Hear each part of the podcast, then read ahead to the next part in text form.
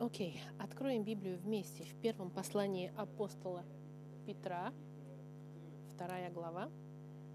1 Петра, вторая глава. Если вы помните, как мы уже начали с вами изучение этой главы, эта глава была написана гонимой церкви во времена Не- Не- Нер- Неро, Нерона, когда братья и сестры избегали столицу Римской империи, и они нашли новый дом в сегодняшней Турции. Петр пишет это письмо под вдохновлением и авторитетом Духа Святого, чтобы напомнить им истины фундаментальные веры христианской и Евангелия, и их личности во Христе, что- чтобы через их знания они были укреплены держались крепко в своей вере, что бы ни произошло. Мы начали с вами вторую главу до лета с маленькой серией указательных а, глаголов, которая началась с первой главы, с 13 стиха. И последний раз нам Господь приказал желать Слово, чистое Слово, с целью расти как верующие и укрепляться и, и возрастать в нашем, нашем, нашем освящении, христианском преображении. И сегодня, в следующей части, Петр будет направлять наше внимание на понимание более полной церкви. Он нам он научит нас и утвердит наша, нашу личность как церковь. Кто мы такие? Даже если мы гонимы, кто мы, даже если мы разбросаны, кто мы, даже если мы беженцы сегодня. Сегодня, даже сегодня, не только во времена Петра, но и сегодня мы с вами разбросаны, беженцы своего рода. Кто мы? Петр будет опираться на Старый Завет, чтобы показать нам и научить нас нашей, нашей личности и наше место в церкви, в истории современной. И это очень важно, потому что если мы не понимаем, кем мы являемся, если мы не знаем нашу личность, наш, мы не будем не в состоянии жить и действовать в соответствии с инструкцией, которые были нам даны, и директивами, которые будут продолжена, пр- продолжаемы быть данными в этом письме. Мы можем сказать, что правильное понимание, правильная доктрина производит правильную практику, правильное поведение. То, что вы знаете, доктрина, тео- теория, в общем-то сказать, она повлияет на то, как вы живете и как вы поступаете. Именно поэтому Петр дает нам целую солидную главу первую теологии, теории, и потом он нам дает указания. И все это, все эти послания, которые мы с вами пробежали уже вместе, они все на- находятся на нашей страничке на французском и даже на русском языке, если вы хотите пересмотреть или если вы пропустили один, одну. Мы должны понять наше место в истории, нашу личность в истории. Должны понимать доктрину и теологию. Именно поэтому Павел пишет три главы Ефесянам, и после этих трех глав он пишет три главы практических э, советов. Сначала он пишет три главы теории практики, практической. Павел также написал 11 глав доктрины послания к римлянам, и после того, как он написал им правильную доктрину и теологию, он им дал инструкции. Петр будет следовать по той же самой модели. И сегодня он нам начнет серию метафор, вдохновленных Старым Заветом. И сегодня Симон Петр, который назывался камнем, он опишет церковь как живущий камень, живой камень. И он покажет привилегированное положение и огромную ответственность, которая у нас, на нас есть, как на камнях живых. И это мы сегодня с вами увидим вместе. Но до того, как мы начнем, давайте помолимся. Господь, мы перед Словом Твоим. перед письмом, которое было написано больше, чем две тысячи лет назад.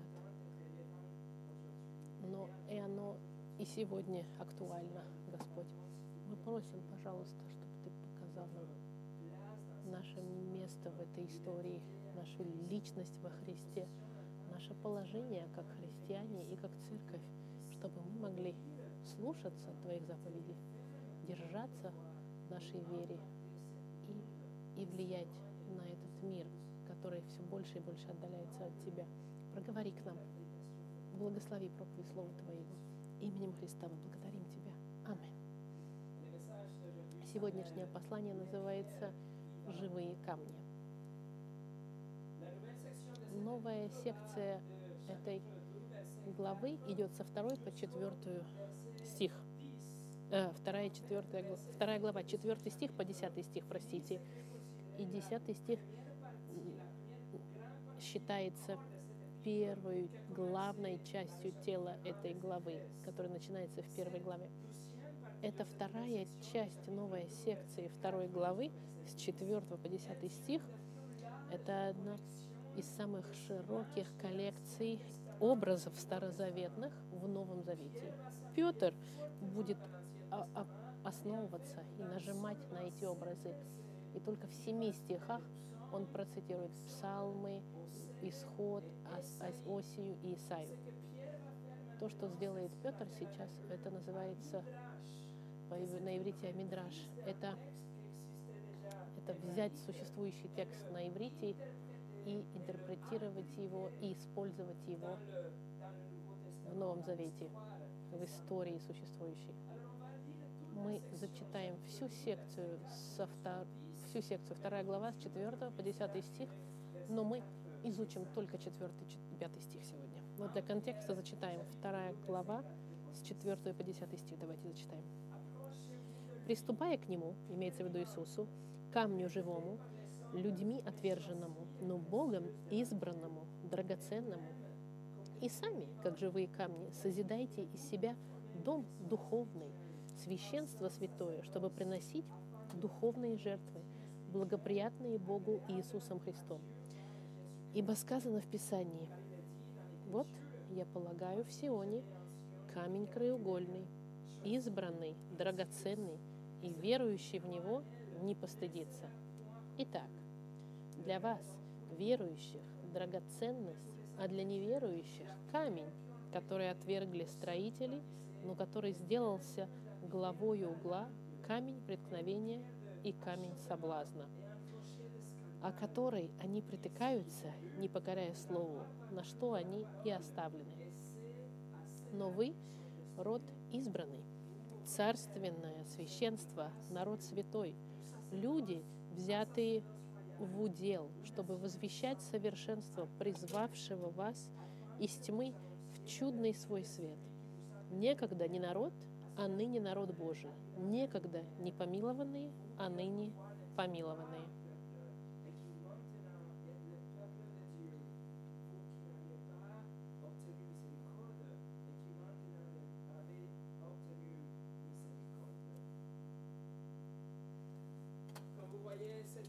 Как вы видите, этот текст наполнен образами старозаветными. И мы с вами изучим медленно, но верно Сегодня мы посмотрим только 4 и 5 стихи и разделим наше изучение на пять рубрик. Первое, увидим с вами живой камень. Второе, камень отвергнутый. Третье, камни живые. Четвертое, камень строящий, созидающий и камень служащий. Первое. Камень живой. В четвертом стихе посмотрите. Приступая к нему, камню живому, людьми отверженному, но Богом избранному, драгоценному. Видите здесь, что этот стих нам представляет один глагол, который находится в начале стиха, и этот глагол «приступать», «приближаться». Этот глагол не указательное в греческом языке, это причастие, которое дает нам действие, которое длится, является результатом другого действия. Это значит приближа, приблиза, приблизиться к нему как результат всех указаний, которые мы нашли в первой главе, в 13 стихе и, и до второй главы. Все, что мы с вами изучили, мы теперь, это нас направляет приблизиться к Нему, Господу Христу. Если мы следуем заповеди Господа, то, что Петр нам предписал, каков результат, вы приблизитесь к Нему, Господу Христу. Приближаться здесь имеется в виду а, близко приближаться к кому-то, подходить, близко-близко. Ну, в русском языке это правильный перевод «приближаться», и в данном случае «приблизиться к Господу». Этот глагол здесь мы находим в Библии, в латинском переводе, который говорится о еврейском народе. И инструкция была, чтобы они приблизились в, к присутствию Господа. Они должны были приблизиться к присутствию Господа, чтобы предложить им жертвы, например, в Исходе или в Левите, или они должны приблизиться к Богу, чтобы услышать Его голос в Левите и во Второзаконии сказано. Но здесь Петр использует глагол, который составлен. Он нам дает гораздо больше интенсивности, чем просто действие подойти. Что Петр говорит здесь, мы должны прийти но в интимном плане очень близко к кому-то подойти, приблизиться настолько близко, что мы будем находиться с этим человеком, фактически рядом, в очень прямых, близких отношениях. Подойти так близко, чтобы быть привилегированным в этом отношении с личностью. Приблизиться, чтобы быть лично с этим человеком. Очень близко быть. Например, автор послания к евреям, он использует такой же глагол – говоря о действии, направленном, специальном действии прийти перед Богом. Это действие постоянно приближаться к Господу в Его присутствии и находиться перед Богом. Например, в посланиях к евреям 4 глава 16 стих сказано «Посему да приступаем с дерзновением к престолу благодати, чтобы получить милость и обрести благодать для благовременной помощи. Петр нас приглашает приблизиться к Богу, приступить к Нему, не, но, но не так, чтобы получить спасение. Мы уже спасены. Спасение уже имело место в нашей жизни. Здесь он говорит о ежедневном, постоянном приближении к Богу. Постоянное приближение к Богу. Это постоянное общение с Богом, ежедневное. Как результат постоянного общения в соответствии с тем, что было предписано уже раньше. Например, во втором стихе он говорит нам, он нам говорит, возлюбите чистое словесное молоко, возжелайте. В третьем стихе он нам говорит, что мы должны вкусить, что благ Господь. Значит, если мы вкусили благо Господа, мы приблизимся к Нему постоянно и будем хотеть еще.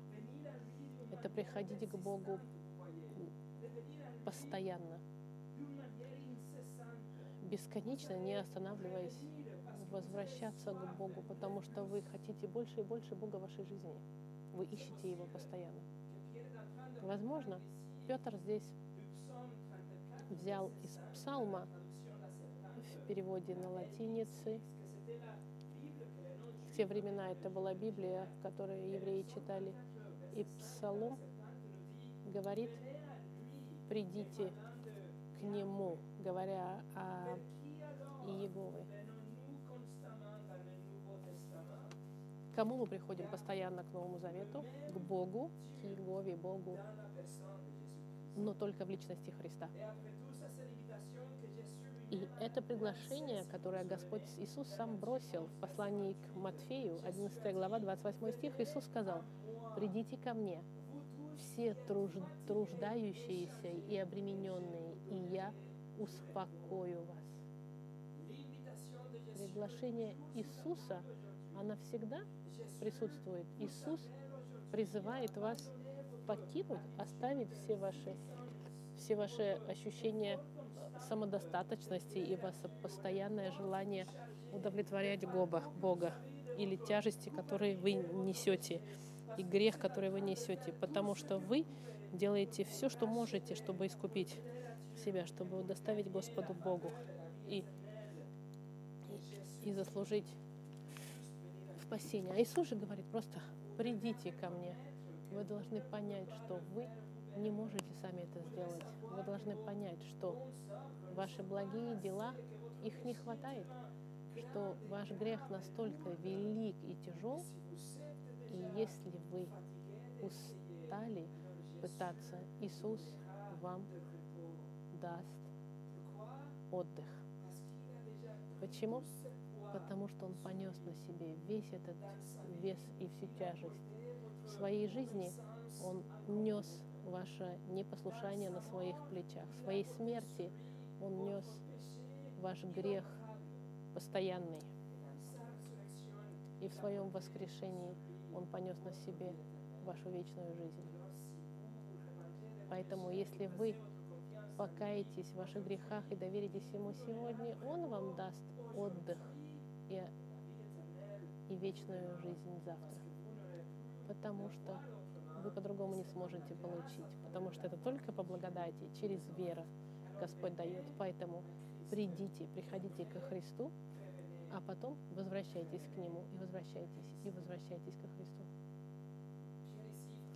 Петр здесь говорит о Христе как о самом главном камне живом. В четвертом стихе он говорит, приступая к нему, камню живому. И это очень интересно. Слово, которое Петр использует, это, это греческое «литос».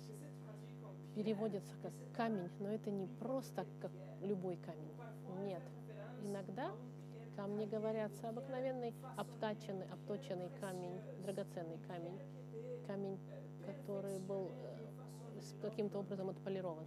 Но обычно, как здесь, он говорит о камне краеугольном. Это камень, который используется для строительства дома. Это камень, э, который является, на котором основывается стройка, который будет держать или не держать здание. И это слово, которое отличается от слова камень, камень, маленький камушек, который можно найти на улице. Это не обыкновенный камушек, это не, это не камень, большой блок, блок скалы, который можно найти. Нет. Здесь это особая форма используется. Это уникальный камень, совершенный. Это камень, который был изначально заложен и сделан для конструкции, для стройки. Бог уже предупреждал через Исаю, что краеугольный камень придет. И Петр будет цитировать в шестом стихе часть этого пророчества. Послушайте, что Бог сказал через Исаю. Исайя 28:16 говорит, «Посему так, говорит Господь Бог, вот, я полагаю в основание на Сионе камень, камень испытанный, краеугольный, драгоценный, крепко утвержденный. Верующий в него не постыдится.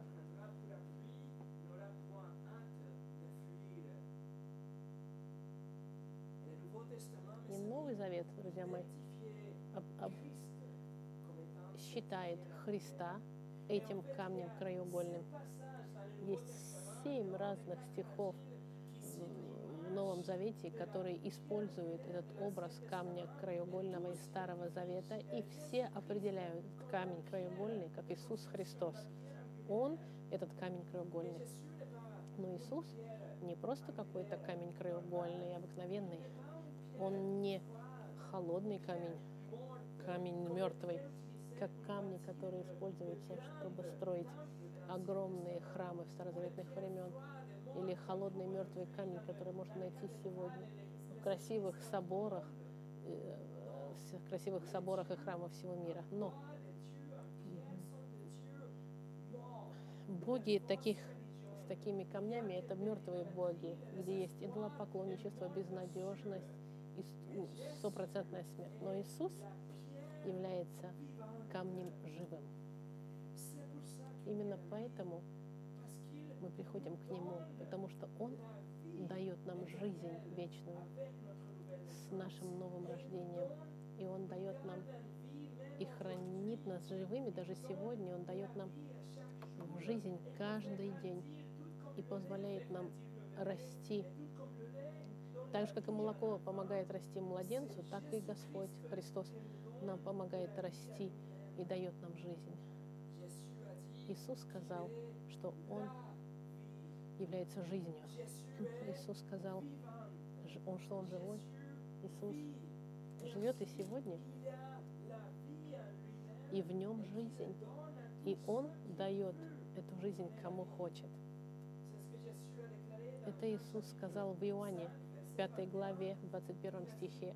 Он сказал, «Ибо как Отец воскрешает мертвых и оживляет, так и Сын оживляет, кого хочет».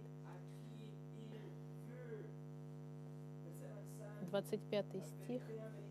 «Истинно, истинно говорю вам, наступает время, и настало уже, когда мертвые услышат глаз Сына Божьего, и, услышав, оживут. Ибо как Отец имеет жизнь в самом себе, так и Сыну дал иметь жизнь в самом себе.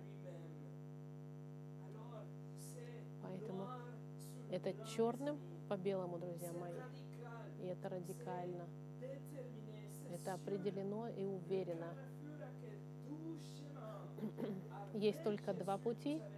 С Христом жизнь, без Христа у вас нет жизни.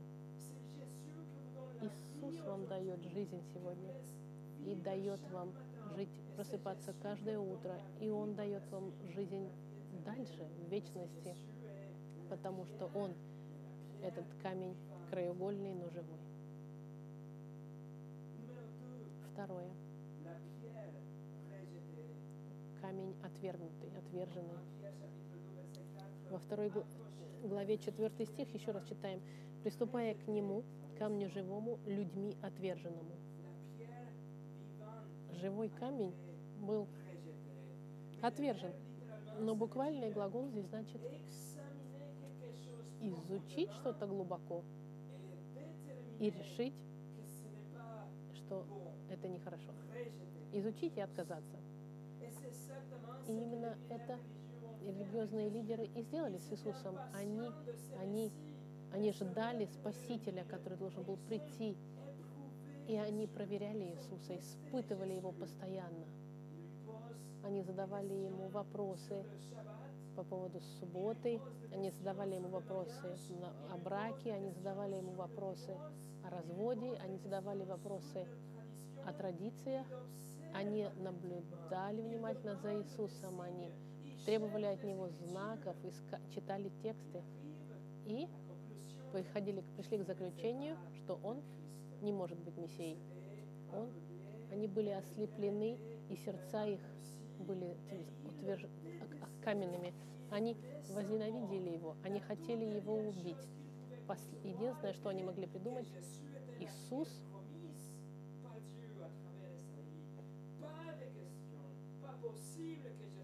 они не могли никак, они никак не хотели принимать, что Иисус был этим камнем, который, о котором говорил Исаия. Петр цитирует Псалом. Иисус цитировал те же самые стихи, и эти стихи он говорил о себе. В Матфея, в 21 главе, Иисус сказал, Иисус говорит вам, неужели вы никогда не читали Писание? Камень. И вот он цитирует Псалом. Камень, который отвергли строители, тот самый сделался главою угла Они отвергли камень этот краеугольный, который Бог, Бог в их глазах, Он был врагом, потому что Он уничтожал их религию. он не был победи, побеждающим командующим армией. Нет, он был слабоватый для них, он был слишком простой, слишком скромный. Он даже позволил себя распять, и они пришли к заключению, нет, он не, не мог быть этим камнем краеугольным. Они отвергли источник жизни. И не только это. И как Петр говорил в деяниях, они убили автора жизни. Строители, те, те, кто ждали этот камень, который должен был пасть, чтобы построить, они отвергли этот камень, избранный Богом. У них были другие проекты. Они не хотели такой камень. Они отвергли основу, краеугольный камень плана искупления Бога. Оставьте ваши пальцы здесь. Давайте пойдем с вами в Деяние, в четвертую главу. Деяние, четвертая глава. Петр, который мы сейчас с вами читаем. И Петр проповедовал это, и потом его посадят в тюрьму. Смотрите, четвертая глава с 10 по 12 стих. Петр говорит, то да будет известно всем вам и всему народу израильскому, что именем Иисуса Христа Назарея, которого вы распяли, которого Бог воскресил из мертвых, им поставлен Он перед вами здоровым. Он есть камень, пренебреженный вами, строителями, но сделавшийся главою угла. И нет ни в ком ином спасения, ибо нет другого имени под небом, данного людям, которым надлежало бы нам спастись.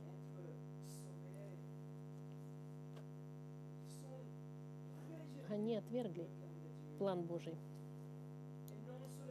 И не только Иисус был отвержен, когда Он ходил по жизни, Он также отвергнут даже и сейчас.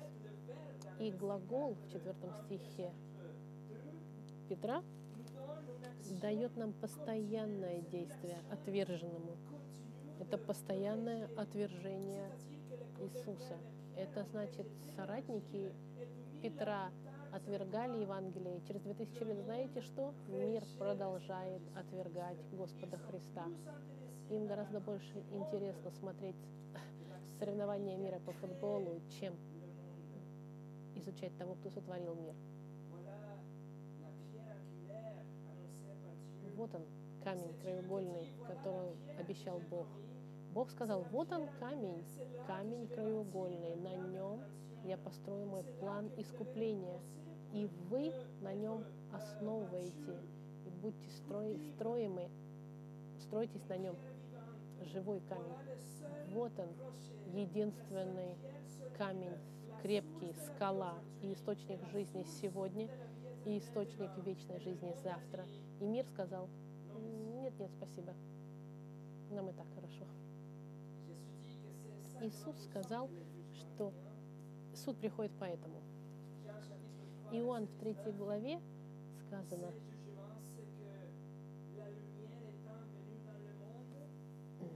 суд же состоит в том, что свет пришел в мир, но люди более возлюбили тьму, нежели свет, потому что дела их были злы. Иисус был отвергнут теми, кто строил. Он был, над ним насмехались, издевались. Но знаете что? Это не произвело никакого, не имело никакой важности. Почему? Потому что Иисус перед Богом Он ценен и драгоценен, и Он избран. Вернемся давайте в наше послание Петра. Наш текст, это вторая глава. И посмотрите вторую часть четвертого стиха. Камню живому, людьми отверженному, но Богом избранному, драгоценному. Иисус, он описан тут двумя словами драгоценный и избранный. Иисус, он греческое слово «эклектон», избранный, нечто особенное, драгоценное, нечто, что увидите, что отличается, которое превосходное, отполированный, красивый камень. Камень, который был сделан для, совершенно для здания. Камень избранный. Иисус также здесь энтимон, греческое, драгоценен. Почитаем, возвеличаем. И это единственная точка зрения, которая важна. Иисус был отвержен людьми, но Бог говорит, я его избрал, он ценен. Третье. Камни живые. Теперь посмотрите пятый стих. И сами, как живые камни, созидайте из себя дом, дом духовный, священство святое, чтобы приносить духовные жертвы, благоприятные Богу Иисусом Христом. Обратите внимание, что стих начинается и, и сами, вы сами имеется в виду.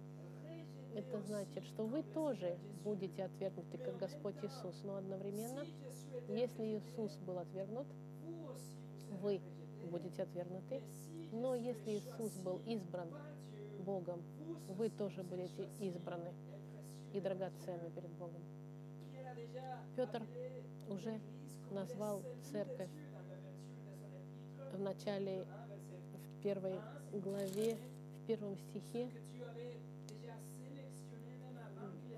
церковь Господь избрал, мы видели, что Господь назвал э, церковь отверженной, но, но ценной.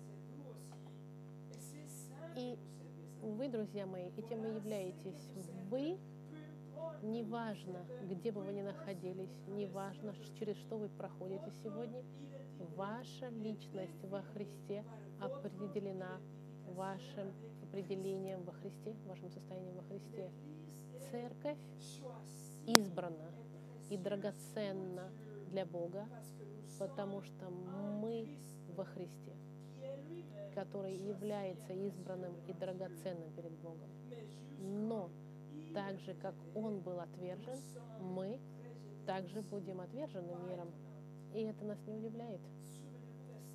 Помните, что каждый раз, когда вы страдаете из-за Евангелия, каждый раз, когда вы отвержены из-за Евангелия, гонение это не является подтверждением того, что Бог вас отверг. Нет, это подтверждение, наоборот, того, что Господь вас избрал как Бог вас избрал, мир вас будет отвергать. И таковой была церковь, и это жила церковь во времена Петра. Их отвергали.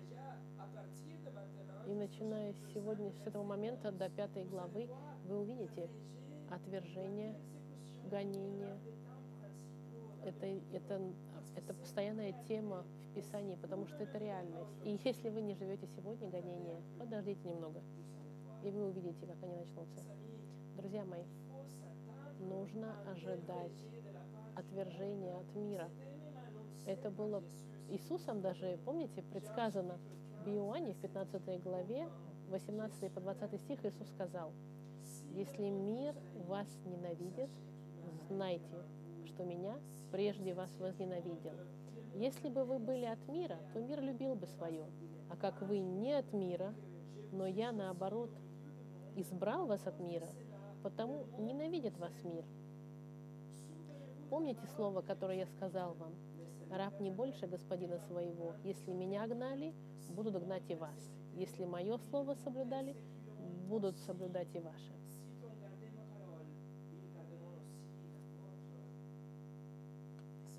Друзья мои, мир будет вас ненавидеть и может вас ненавидеть сегодня. Но знайте, что Бог вас любит. Знайте, что вы были избраны Богом еще до основания мира. Петр уже описал это в первой главе. И это настолько ценно, что он повторяет это еще раз. Кто вы, друзья мои? Вы камни И сейчас Господь из вас строит свое здание, но вы камни избранные и ценные, драгоценные перед Богом. Но Он также называет нас камнями, жива, камнями живыми в первой части пятого стиха. Мы не просто камушки, мы живые камни. Все, кто приходит ко Христу, главному живому камню, берут от Него жизнь и получают от Него божественную природу, божественную жизнь. Мы были холодные, мертвые камни, и Езекиль написал, что у нас были сердца каменные, не было в нас никакой жизни, мы были мертвы и гнилы. Но через чудо возрождения Господь нам дал новую жизнь и дал нам новое сердце. И возложил нас во Христе, и мы вместе с Ним, как маленькие камушки в здании, в Его здании, мы на нем выстроены, объединены на нем, как ветки, которые прикреплены к лозе. И мы берем нашу природу из него, впитываем. Поэтому, друзья мои, мы живые камни. И никто другой не может быть таким, как мы, и сказать то же самое о себе. Четвертое. Камень, который созидает. Почему Петр дает этот пример, что Иисус это живой камень, и мы тоже камушки живые? Почему? Потому что мы сейчас строим здание, мы строим большое здание, как камни были использованы, чтобы построить храм в Иерусалиме. Этот образ, посмотрите в пятом стихе. И сами вы, как живые камни, созидайте из себя духов, дом духовный, священство святое. Мы не просто маленькие камушки, разбросанные по полю. Камни такие, они бесполезны. Нет, мы коллектив, мы вместе строим сейчас дом духовный для Бога храм для Бога.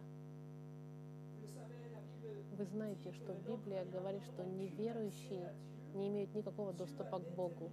Бог предопределил, что не будет никакого общения у него с неверующими, всеми теми, которые говорят, что верят во Христа, но находятся далеко от Него и считаются Его врагами.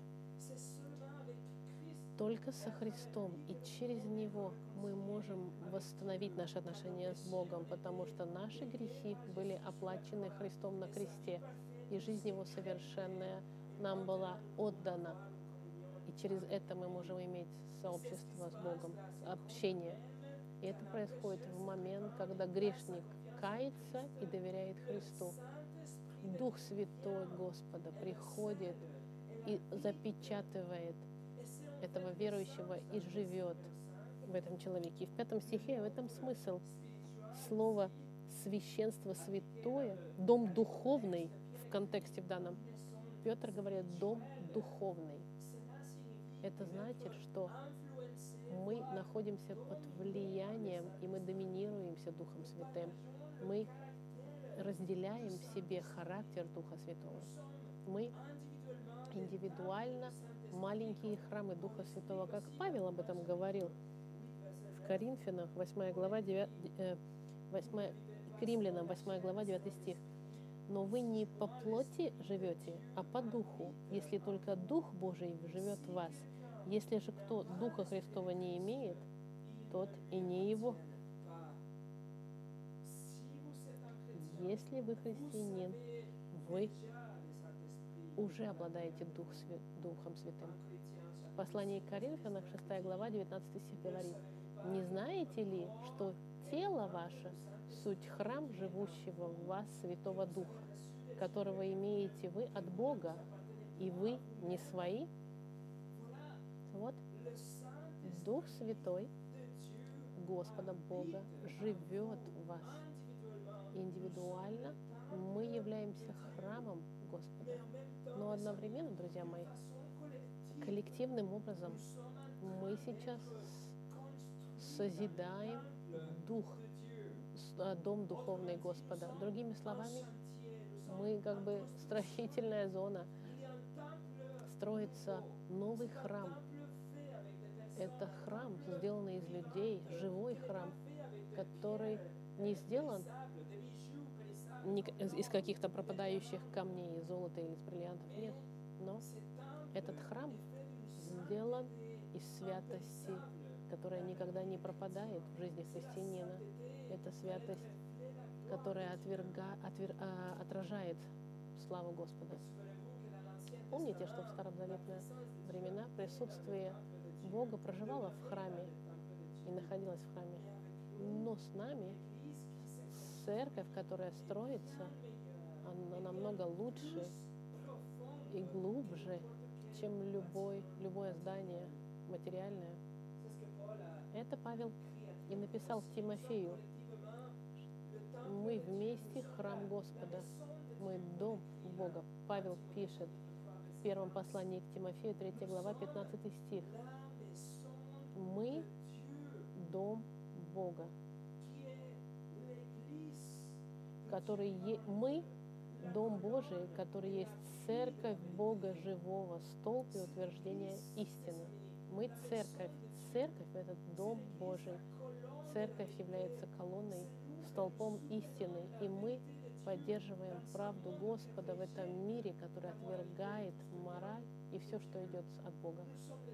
Мы храм Божий индивидуальным образом и коллективно мы строим этот храм, здание, место проживания Господа, место службы, где жертва для Господа принимается. Мы, мы коллектив. Вы не можете быть христианином и быть сами по себе от ваших братьев и сестер а отдаленными. Уильям Барклай написал, индивидуалистическое христианство – это абсурд. Христианство – это сообщество внутри товарищества церкви. Товарищество или братство церкви. Это сообщество внутри сообщества церкви. Пятое. Э, камни служащие. Какова, какова наша функция как камни живые храме Бож, Господа?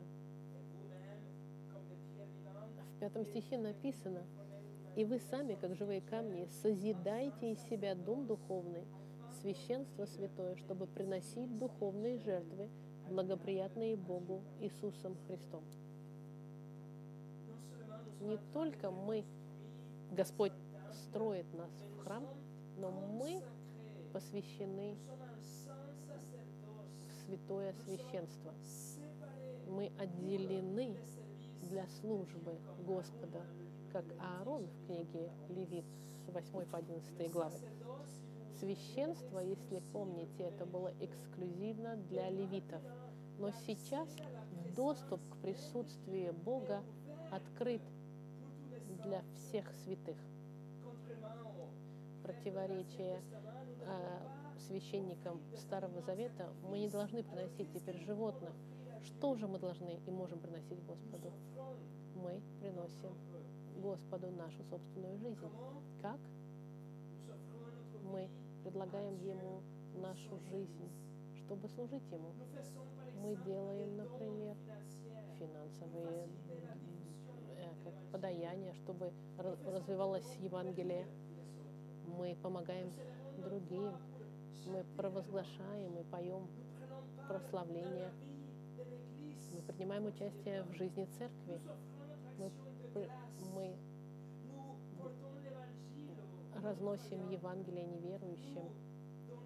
Мы делимся тем, что у нас есть. Мы отдаем наше время, наше внимание. Мы служим друг другу. Мы прощаем, но мы укрепляем, но мы молимся. Мы меняемся. Мы подчиняемся Господу Христу. Все, что мы делаем, и все, что мы имеем, мы делаем для Господа Христа. И даже когда мы грешим, Наши сердца кричат, и наше раскаяние, оно как жертва приносится Господу. Все, что мы делаем, делается как жертва духовная для Господа, приятная Ему. Так же, как и в заветные времена. Аарон, который э, стоял перед троном Господа, сегодня абсолютно все, что вы делаете, ваше раскаяние, в том числе, когда вы грешите, является как жертва для Бога. В женевском переводе на французском языке них перевод немножко отличается, э, чтобы приносить духовные жертвы. В их переводе духовные, да, в- в русском переводе правильный перевод духовные жертвы, жертвоприношения. Христианская церковь – это не социальная организация и не клуб воскресный. Это не то, что вы делаете, когда вы хотите или когда у вас есть энергия. Мы – храм новый, храм живой, где жизнь меняется, жизнь каждого меняется. Каждая жизнь, которая существует здесь, должна быть принесена в жертву Господу. Мы знаем, у нас есть общая цель. Мы строим вместе как один, и мы не можем выжить вне братского сообщества, отдаленными от других верующих. Не только с теми, которые здесь находятся в этой комнате, но также мы не можем быть без других христиан, которые находятся вне этих стен. И даже вместе с христианами прошлых поколений и будущих поколений. Мы все являемся одним большим проектом Господа, и мы строим вместе один большой духовный храм для Него. Но каждый должен принимать участие в этом строительстве. Уильям Баркли опять, опять он рассказывает историю de Sparte. о одном, одном спартанском царе. Этот царь хвалился перед другим царем, который его посещал, который пришел в гости к этому царю. И посетитель смотрел вокруг Спарты и обратил внимание, что не было стен у города. И он задал вопрос. Он сказал, так где же стены, известные стены Спарты, известные спартанские стены? И царь Спарты сказал, показал свою армию и сказал, вот они, мои стены спартанские. Каждый человек – это камень.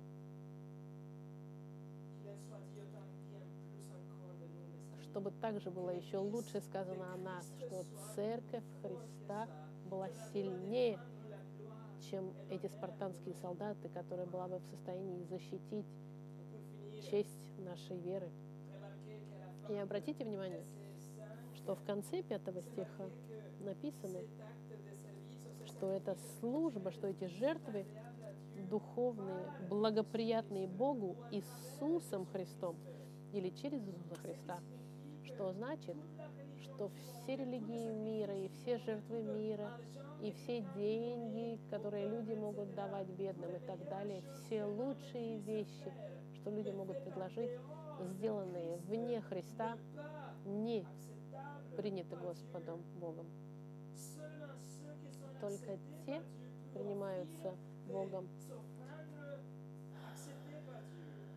Только то, что Бог принимает, будет принято им. Только те, прих- приходящие через Христа, могут продолжать приходить через Христа, чтобы просить больше помощи для их жизни. Они могут приходить ко Христу и быть дальше созидаемы и меняемы, и приносить эти жертвы, принимаемым Господу. Только те, которые приходят через Христа, и только они могут петь и прославлять Бога. Все это зависит от деяния Христа. Мы ничего не можем сделать, что было бы принято Господом вне Христа и без Христа. И вот, друзья мои, это очень практично, что мы увидели с вами. Вы продолжаете приходить ко Христу. Продолжайте. Приходите не просто ради своего спасения, но приходите каждый день к Нему, чтобы впитывать Его жизнь в свою. Возвращайтесь к Нему в прославлении, возвращайтесь к Нему в молитве, возвращайтесь к Слову Его, возвращайтесь к Нему в общении с братьями и сестрами во Христе и помните, что вы камни живые, избранные Богом. Но при всем при этом вы отвержены, так же, как и Христос, отвержены миром. И пусть мы будем все созидаемые и исправляемые каждый день, чтобы мы могли принести Господу все отрасли нашей жизни, как приятная жертва Господу через нашего Господа Христа. Помолимся.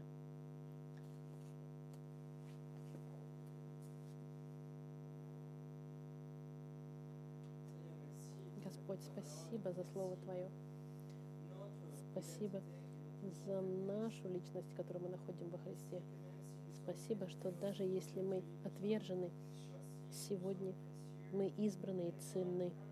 И мы сейчас, Господь, созидаемы в храм Божий, храм духовный Божий. Какая невероятная история, Господи. Спасибо, Господи, за милость Твою и за Твою благодать и щедрость. Не просто Ты спас наши души от ада, Ты нам даешь такие привиле... такое привилегированное положение. Спасибо за Слово Твое. Мы молим, Господь, чтобы Ты был с нами, и мы могли бы жить и применять все эти жизни ежедневно.